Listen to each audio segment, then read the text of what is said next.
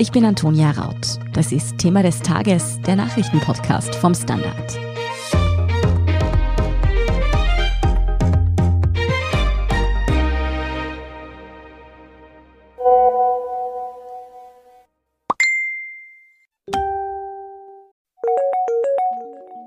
Diese Signaltöne, die uns für gewöhnlich den ganzen Tag über von der U-Bahn übers Büro, die Uni und bis in den Feierabend begleiten, die sind gestern für Stunden verstummt.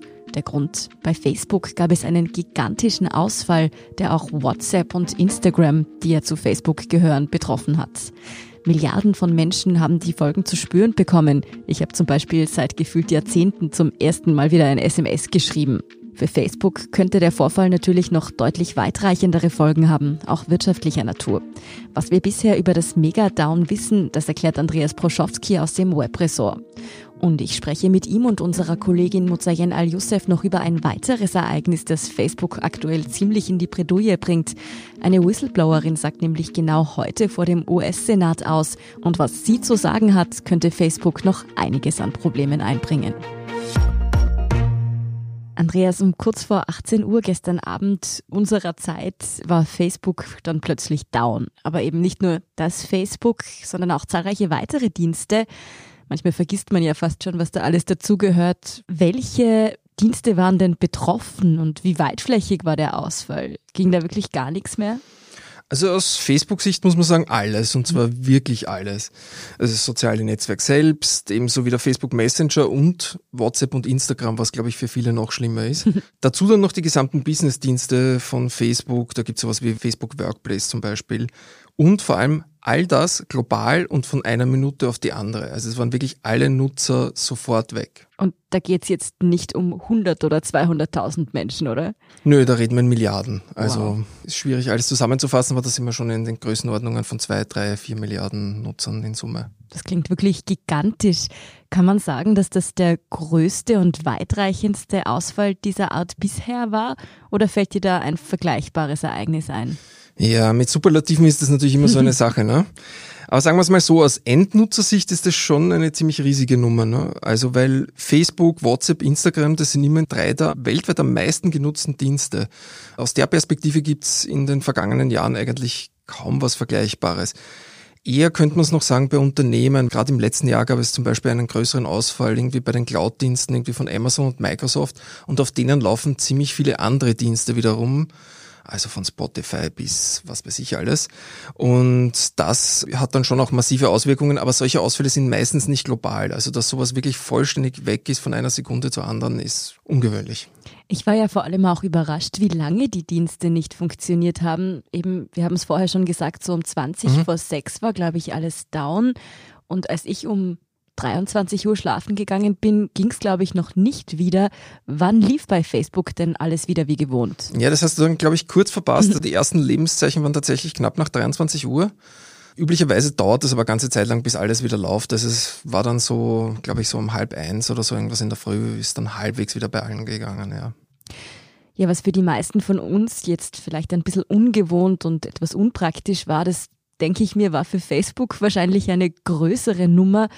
Kann man abschätzen, wie weitreichend die Folgen sind, auch wirtschaftlicher Natur? Ja, für Facebook selbst haben US-Medien Rechnungen angestellt anhand der Geschäftszahlen. Das ist natürlich eine sehr vereinfachte Rechnung. Die sprechen da irgendwie von 60 Millionen Dollar, die in dem Zeitraum verloren gegangen sind für Facebook alleine.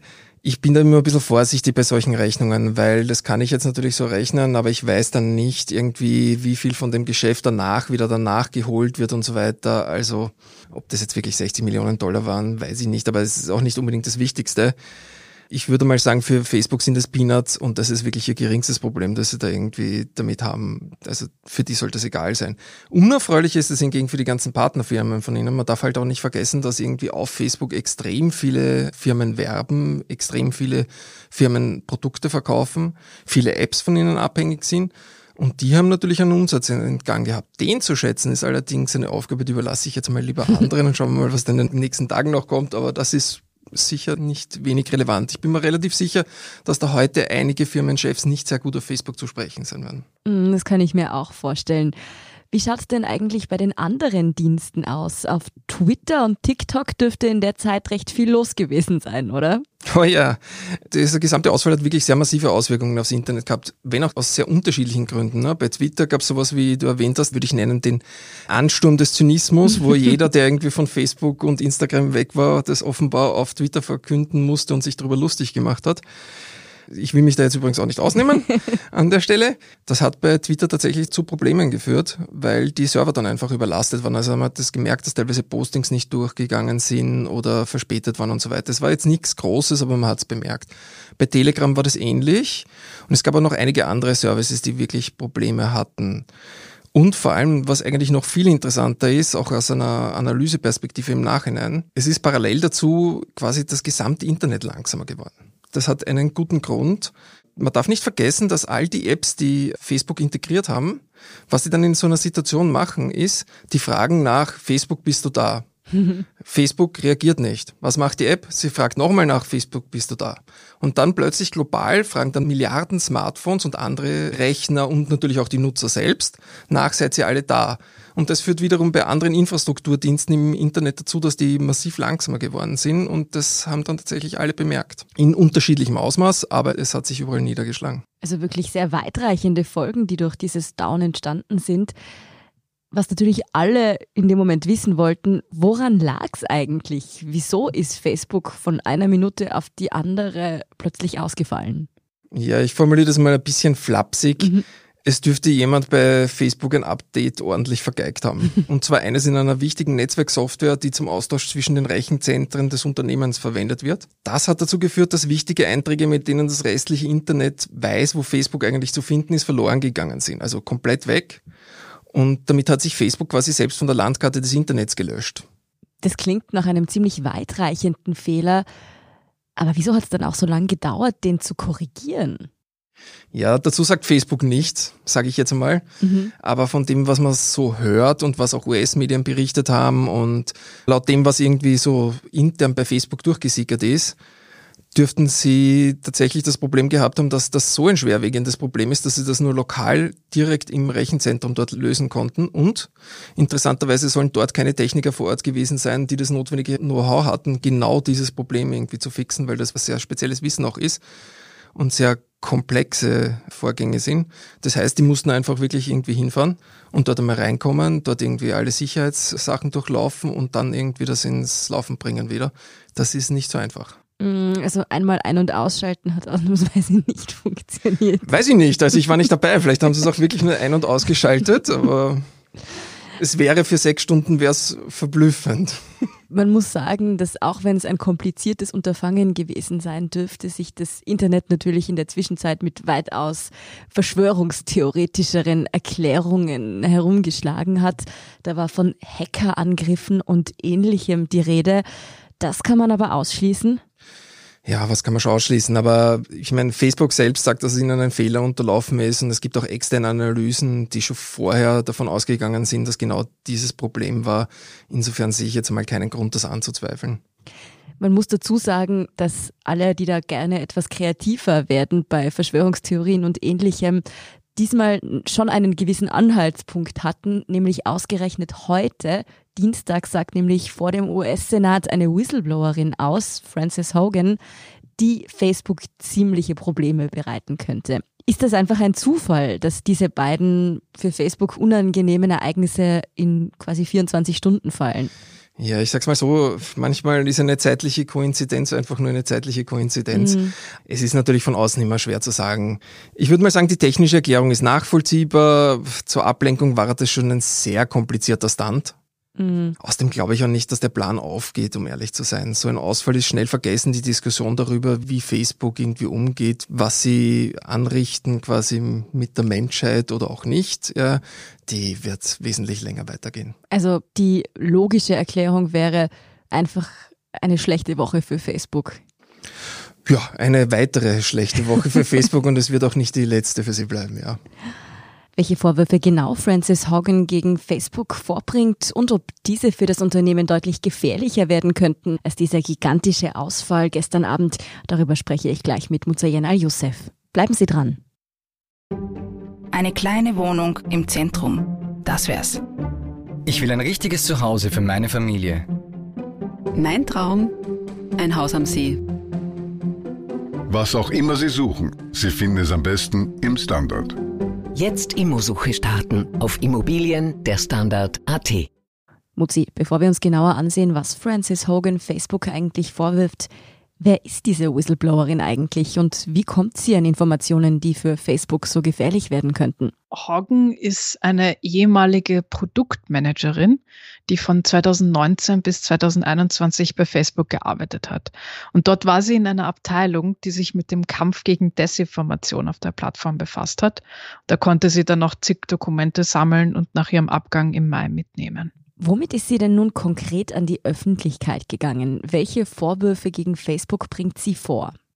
Also man muss sagen, dass es wirklich sehr viele unterschiedliche Aspekte sind, die sie bisher gemeinsam mit Journalistinnen und Journalisten über Wochen öffentlich gemacht hat. Aber im Großen und Ganzen geht es darum, dass Facebook intern selbst Recherchen angestellt hat, immer wieder, und dabei herausgefunden hat, dass die Plattform auf unterschiedlichste Weise schädlich für unsere Gesellschaft ist. Da hat man ganz, ganz, ganz viele unterschiedliche Studien gehabt und die hat man aber der Öffentlichkeit verschwiegen. Und auch Änderungen, um das rückgängig zu machen, diese Problematik, hat man nicht oder nur schleppend eingeführt, aus Angst, Einnahmen zu verlieren. Ein Beispiel, ein ganz konkretes und großes, ist der Facebook-Algorithmus selbst. Der ist nämlich nicht chronologisch, sondern er trifft eine Auswahl aus ganz vielen möglichen Inhalten. Also aus Sachen, die du geliked hast, denen du folgst, deinen Freunden und so weiter.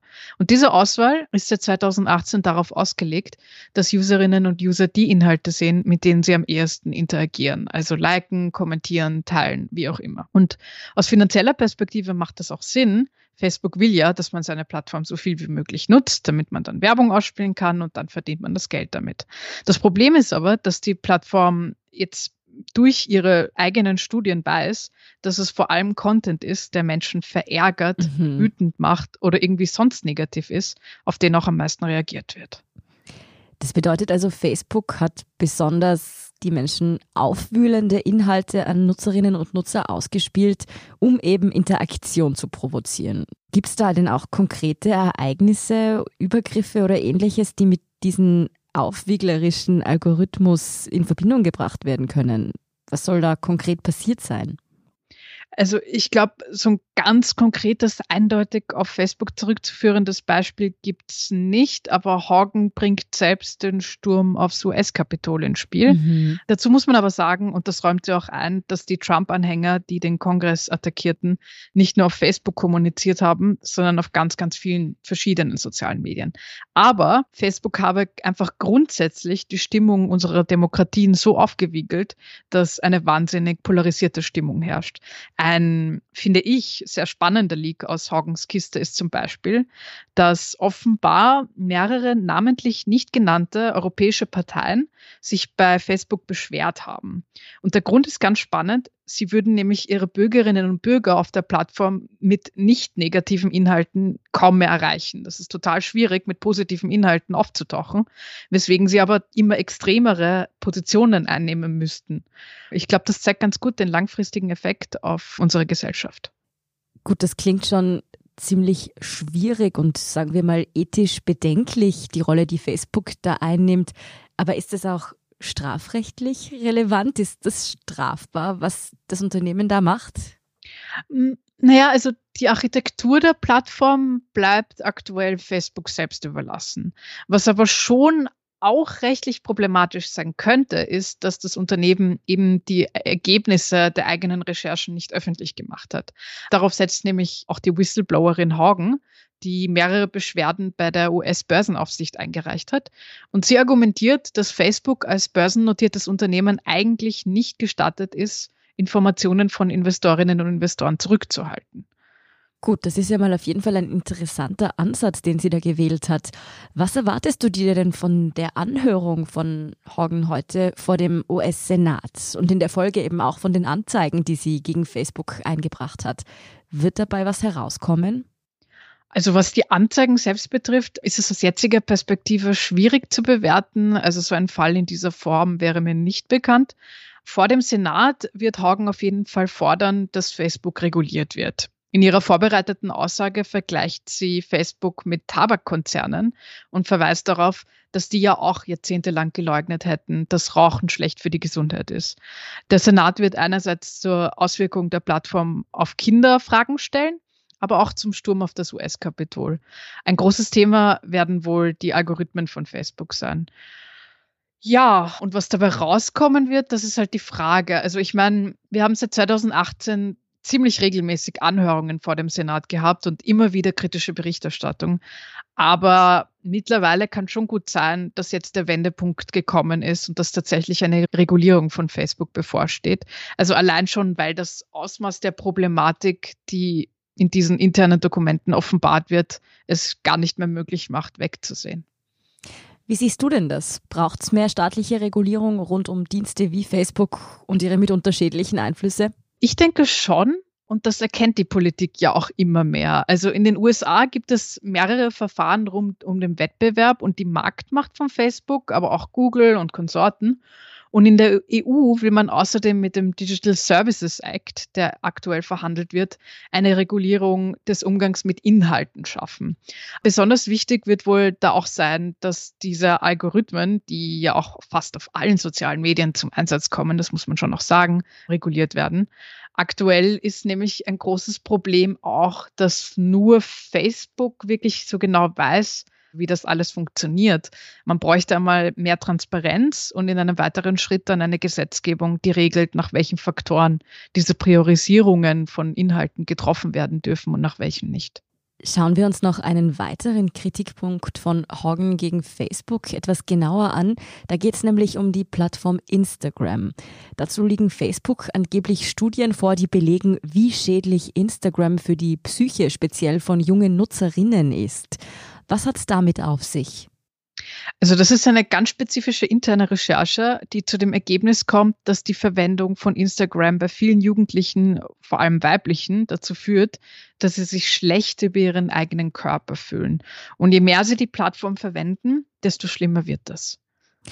Da frage ich mich dann aber, inwiefern Facebook dafür verantwortlich ist, wie die Menschen die Plattformen nützen und sich dann damit fühlen. Ich meine, jetzt ganz naiv gesagt, könnte ich mir ja auch einfach nur lustige Katzenvideos anschauen auf Instagram und Facebook. Das zwingt mich ja keiner dazu, mir etwas anzusehen, das mich unglücklich macht, oder?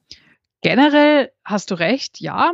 Aber da kommen wir wieder zu der Problematik der Algorithmen, die ich auch vorhin erläutert habe, nämlich dass diese junge Frauen vor allem Inhalte sehen, die zum Beispiel Essstörungen bewerben, was auch immer. Und die folgen dann auch derartigen Konten und bekommen dann auch immer wieder solche Inhalte in ihrem Newsfeed. Da kann es sein, dass sie auch anderen Konten folgen, andere Accounts, aber dadurch, dass sie mit diesen Inhalten aufgrund ihrer Depression zum Beispiel besonders viel interagieren, kriegen sie die auch immer wieder ausgespielt. Und dadurch entsteht dann mhm. eine Art Teufelskreis. Also man wird immer depressiver, konsumiert aber gleichzeitig immer mehr Content, der das verschlimmert.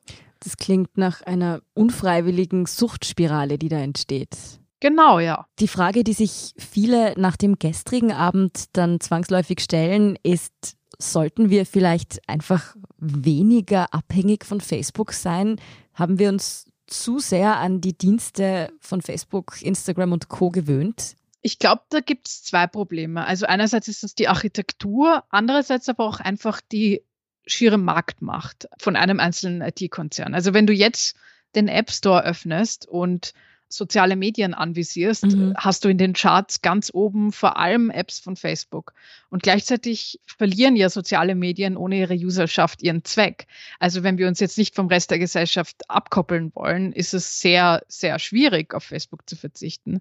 Und das schafft schon eine gewisse Abhängigkeit, der es schwer ist zu entkommen und auch eine spezielle Verantwortung für Facebook. Und wie siehst du das, Andreas? Ja, das ist eine Frage der Perspektive. Ich kann das nur für mich persönlich beantworten. Äh, nein, ich benutze keine Facebook-Services. Also ich glaube, das geht schon. Also ich glaube, das haben auch gestern wieder viele gesehen, dass das nicht notwendigerweise alles braucht. Instagram ist vielleicht für viele schwer zu ersetzen, das verstehe ich schon. Aber es gibt ja auch Empfehlungen irgendwie. Also zum Beispiel bei WhatsApp oder so hat gestern irgendwie der NSA-Whistleblower Edward Snowden wieder die Chance genutzt, um darauf hinzuweisen, dass man auch Signal oder andere freie Messenger irgendwie verwenden kann, die nicht unbedingt von einem großen Unternehmen wie Facebook abhängen. Ja, oder man macht es wie ich und sieht das Ganze als eine schöne Ausrede, mal einen Abend lang nicht zurückzuschreiben. Vielen Dank auf jeden Fall für eure Einschätzungen und diesen Überblick, Andreas Poschowski und Mutza Jenal Youssef. Ich danke dir. Ich danke. Wir sind gleich zurück. Guten Tag, mein Name ist Oskar Bronner. Ich habe damals den Standard gegründet, damit man sich auf Basis unabhängiger Berichterstattung die eigene Meinung bilden kann. Guten Tag, mein Name ist Pony73 und ich poste beim Standard, weil ich genau das dort machen und meine Meinung auch sagen kann. Der Standard, der Haltung gewidmet. Und hier ist, was Sie heute sonst noch wissen müssen. Erstens, der Bericht einer Untersuchungskommission in Frankreich zu Missbrauch in der katholischen Kirche bringt schier Unglaubliches ans Licht. 330.000 Kinder und Jugendliche sollen seit den 1950er Jahren missbraucht worden sein. Ein Drittel der Vorfälle seien Vergewaltigungen gewesen. Bei den Opfern geht die Kommission davon aus, dass 80 Prozent Jungen zwischen 10 und 13 Jahren waren und 20 Prozent Mädchen unterschiedlicher Altersgruppen. Opferschutzverbände fordern nun Entschädigungen in Millionenhöhe. Die Opfer hätten Leiden, Isolation und oft auch Scham- und Schuldgefühle erlitten. Knapp die Hälfte von ihnen litten auch nach vielen Jahren noch unter den Folgen, hieß es.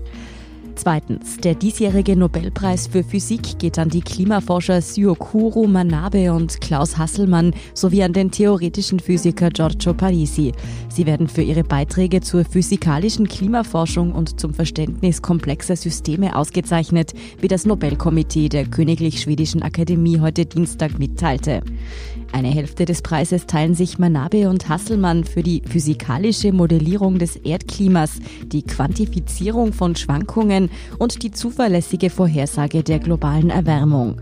Die andere Hälfte geht an Giorgio Parisi für die Entdeckung des Zusammenspiels von Unordnung und Fluktuationen in physikalischen Systemen von atomaren bis zu planetaren Skalen, wie es in der Begründung des Nobelkomitees heißt. Und drittens, gute Nachrichten kommen heute nicht nur für diese drei Wissenschaftler, sondern auch für den österreichischen Arbeitsmarkt. Die Arbeitslosigkeit ist nun erstmals unter das Vorkrisenniveau gesunken.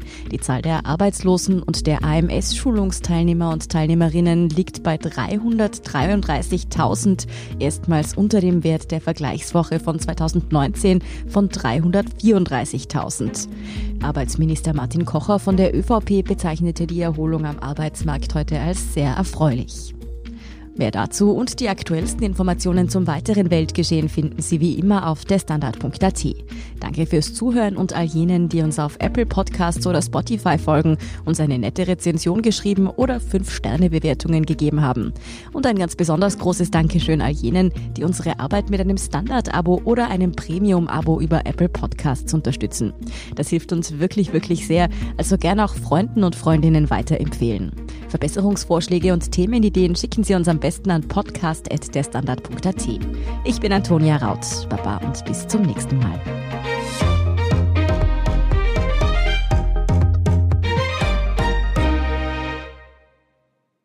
Guten Tag, mein Name ist Oskar Bronner. Ein Job, den man machen muss, ist ein Beruf. Ein Job, den man machen will, ist eine Berufung. Sollten Sie auf der Suche nach letzterem sein, empfiehlt sich ein Blick in den Standard. Es geht um Ihre Einstellung. Jetzt Jobsuche starten. Im Standard und auf Jobs der Standard.at.